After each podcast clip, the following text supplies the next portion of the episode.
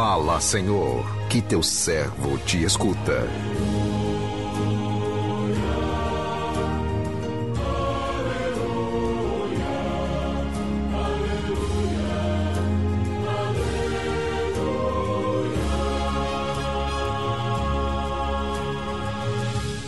O Senhor esteja convosco, Ele está no meio de nós. Proclamação do Evangelho de Jesus Cristo, segundo João, glória a vós, Senhor. Naquele tempo, Jesus apareceu de novo aos discípulos à beira do mar de Tiberíades. A aparição foi, foi assim. Estavam juntos Simão Pedro, Tomé, chamado Dídimo, Natanael de Caná da Galileia, os filhos de Zebedeu e os outros dois discípulos de Jesus. Simão Pedro disse a eles: Eu vou pescar. Eles disseram: Também vamos contigo. Saíram e entraram na barca, mas não pescaram nada naquela noite. Já tinha amanhecido e Jesus estava de pé na margem, mas os discípulos não sabiam que era Jesus. Então Jesus disse: Moços, tendes alguma coisa para comer? Responderam: Não. Jesus disse-lhes: Lançai a rede à direita da barca e achareis. Lançaram, pois, a rede e não conseguiram puxá-la para fora por causa da quantidade de peixes. Então, o discípulo a quem Jesus amava disse a Pedro: É o Senhor. E Simão Pedro, ouvindo dizer que era o Senhor, vestiu sua roupa, pois estava nu, e atirou-se ao mar. Os outros discípulos vieram com a barca, arrastando a rede com os peixes. Na verdade, não estavam longe da terra, mas somente a cerca de cem metros. Logo que pisaram a terra, viram brasas acesas com peixe em cima e pão. Jesus disse-lhes: Trazei alguns dos peixes que apanhastes. Então Simão Pedro subiu ao, barco e arrastou a rede para a terra. Estava cheia de cento e cinquenta e três grandes peixes, e apesar de tantos peixes, a rede não se rompeu. Jesus disse-lhes: Vinde comer. Nenhum dos discípulos se atrevia a perguntar quem era ele, pois sabiam que era o Senhor. Jesus aproximou-se, tomou o pão, distribuiu por eles e fez a mesma coisa com o peixe. Esta foi a terceira vez que Jesus, ressuscitado dos mortos, apareceu aos discípulos. Palavra da salvação, glória a vós, Senhor.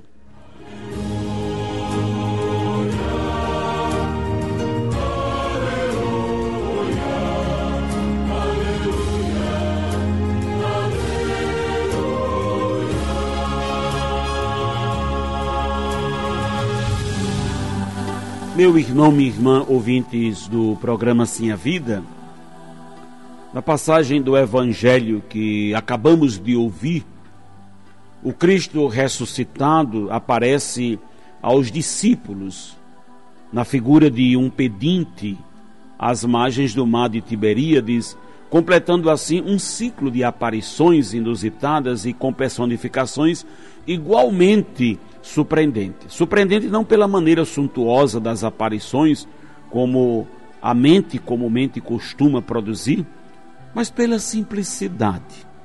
Né? Como jardineiro, peregrino e agora como alguém que pede algo para comer. O elemento da refeição também foi algo comum nestas sucessivas aparições. Em quase todas elas, Jesus fez refeição com seus discípulos numa alusão direta à Eucaristia, à memória da ceia, numa referência direta ao fato de comungar com ele. E o contexto da aparição, Pedro, ainda com o coração tomado pela dor da morte de Jesus, incerto da ressurreição, toma a iniciativa de ir pescar. A pesca que simboliza né, simboliza eh, a missão. Jesus havia convidado seus discípulos a serem pescadores de gente, porém, sem o elemento essencial que é a certeza da ressurreição de Cristo, qualquer missão é vã. E Pedro se esforça para voltar à normalidade da vida, mas lhe falta algo fundamental: a crença de que Cristo de fato ressuscitou. e leva consigo os demais igualmente descrentes. A pesca torna-se, portanto, um fracasso.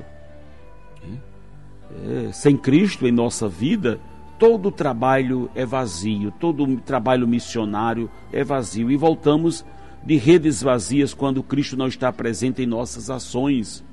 Em vista disso, eles retornam já ao amanhecer sem obter resultado na pesca.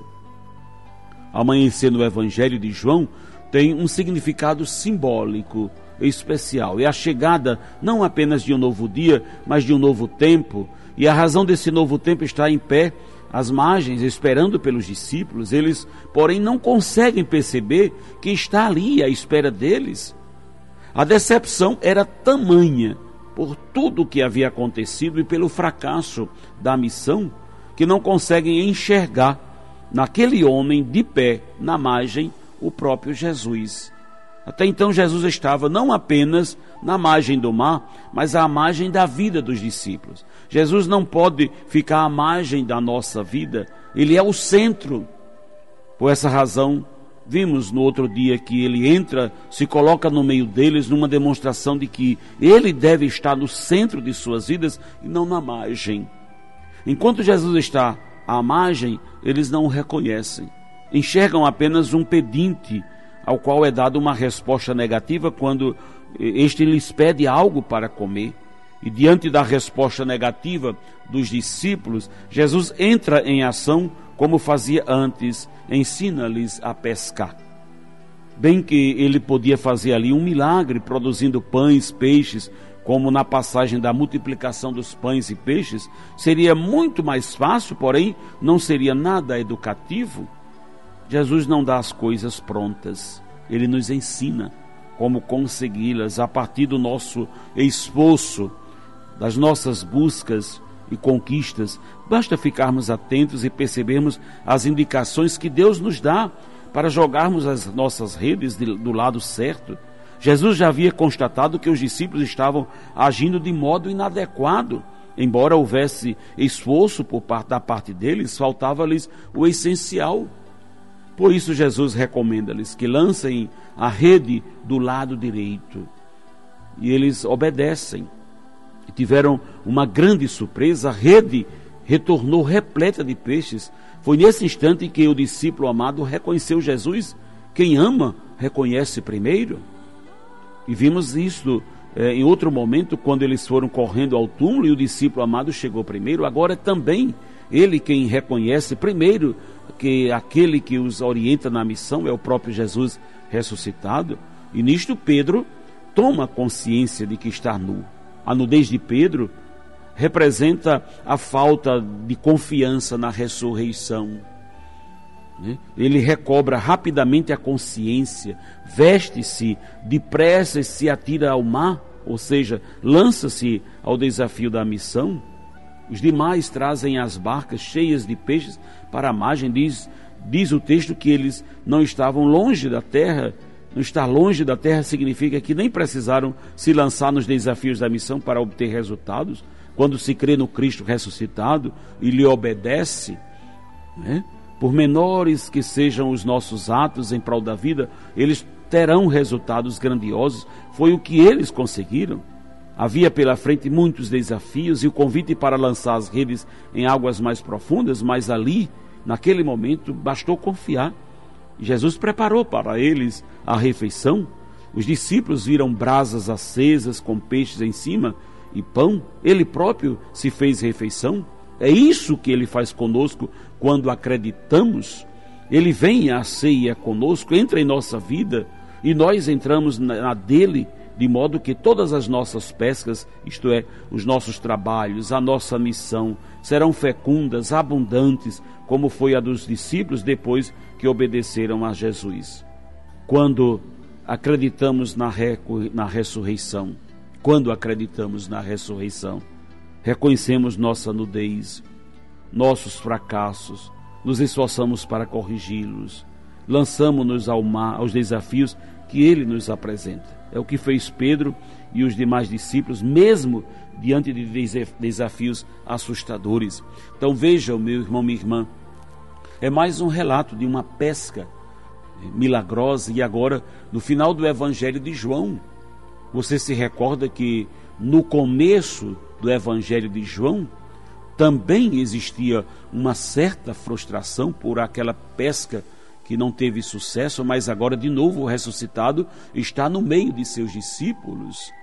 E Jesus nos procura justamente quando as coisas estão mal. É engraçado que Jesus tem esse hábito de nos procurar quando as coisas não estão bem, porque ele sabe que são esses nesses momentos de provação, de queda, de tristeza, que nós mais precisamos dele. E como ele é fiel, ele não nos abandona. Ele não nos abandona.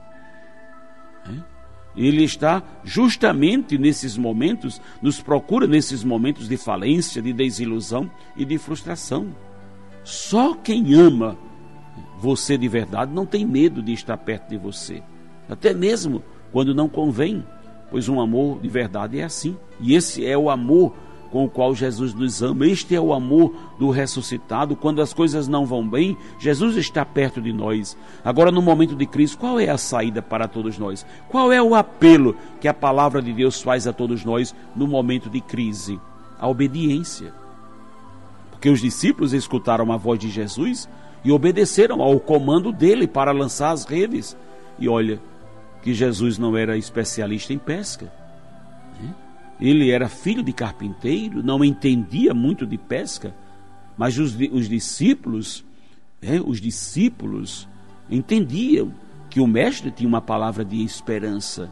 É preciso saber ouvir a voz que me diz: tente de novo, mais uma vez, coragem, vai dar certo. Essa voz que ecoa no coração de, é de Jesus. É preciso tentar de novo. Hoje ele vem dizer para você também: mais uma vez, coragem. Talvez você tentou uma, duas, três, quatro e já pensou em desistir. Hoje ele vai dizer: tenta de novo. Coragem, vai dar certo. Essa voz que ecoa no nosso coração é de Jesus. Interessante que o Evangelho diz que enquanto os discípulos estavam lá no mar, onde Jesus estava? Ele estava à margem do mar. Obedecer quem tem os pés na terra firme obedecer enquanto nós temos um apoio, uma referência, alguém que tem uma palavra mais objetiva do que a minha, porque eu posso, no momento de crise, estar tomado pelo medo, pela decepção, pela frustração, pela raiva, por uma ferida. Então, naquele momento, eu não posso me guiar por mim mesmo. Eu preciso confiar na palavra do outro. E os discípulos confiam na palavra de Jesus que está à margem, com os pés na terra, ou seja, Cristo está na vontade de Deus. Ele tinha uma palavra de esperança para os seus discípulos e eles precisaram confiar nessa. Meu irmão, minha irmã, e é assim na nossa vida. Quando alguém, quando alguém está de fora, né? quando alguém está de fora de uma situação, nos dá um conselho um conselho consistente. É o momento também de nós, no nosso coração, obedecermos à voz daquela pessoa que muitas vezes é a voz de Deus para nós. É a voz de Deus para nós. Então, hoje, que o Cristo ressuscitado traga essa palavra de esperança, que o meu e o seu coração obedeça à voz do Senhor que hoje fala para nós com a mesma autoridade e que nós precisamos não apenas ouvir, mas obedecer o que o Mestre hoje ressuscitado diz para você.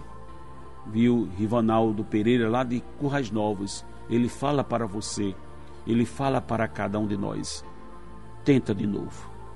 Mais uma vez, coragem. Vai dar certo. Vai dar certo. Ah, eu já tentei muitas vezes, noites e mais noites, dias e mais dias, meses e mais meses. Hoje ele diz: tenta de novo. Coragem, vai dar certo. Amém.